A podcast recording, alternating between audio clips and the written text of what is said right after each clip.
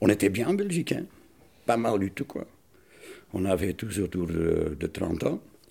Et chacun des familles avec qui on est parti là, ils étaient.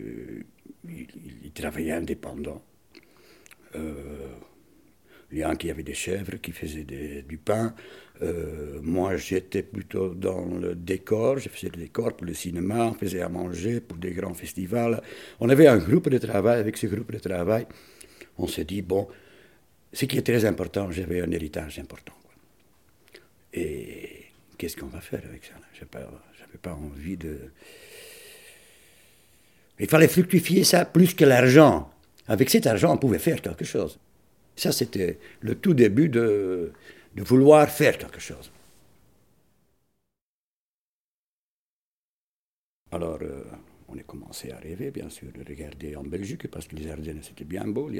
Tout était à vendre pour des prix assez raisonnables, il y a 37 ans, 40 ans. Alors, finalement, on est parti vers le sud, euh, dans l'Ardèche. Euh, mais la Provence, ce n'était pas, pas la grande aventure. C'est en venant ici, avec euh, des amis qui habitaient déjà ici, là, les amener ici, qu'on est arrivé à Yar. Et Yar, c'était le dépaysement complet, quoi. C'était fantastique, ça. Le soleil en hiver, même, c'était formidable. Il avait quelque chose à vendre Yar, mais c'était trop difficile à acheter. Là. Parce que je, regardais toujours acheter quelque chose pour quatre familles. Alors on arrive ici, là, on voit de là-haut de Yar, on voit un terrain, un mas. On vient voir abandonné complètement de l'herbe sur la cour. Puisque nous a, ce que nous a le plus appelé, c'est qu'on montait dans la montagne et on voit le village, le vieux village d'Entrevals. Là, c'était c'est le déclic formidable. Bon on trouve le propriétaire, euh, c'était abandonné depuis. Dire que c'était dans, son jus de, du XVIIIe siècle. Il n'y avait rien ici, là. C'était maagdelijk, virginal, quoi. Il n'y avait rien. Il n'y avait même pas de chiottes, il n'y avait pas de salle de bain, il n'y avait pas de cuisine. Euh, magnifique.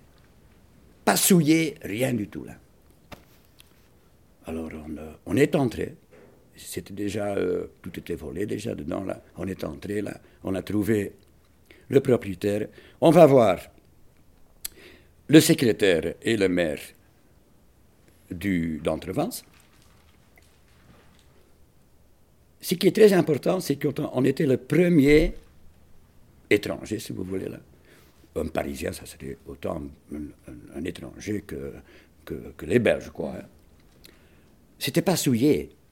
On parlait annuaire, il y avait les hippies déjà là. Et on parle de ça là. D'ailleurs, quand on s'est installé, ils nous euh, traitaient aussi comme des hippies, même, même on n'avait pas des cheveux longs, mais c'était des hippies la façon.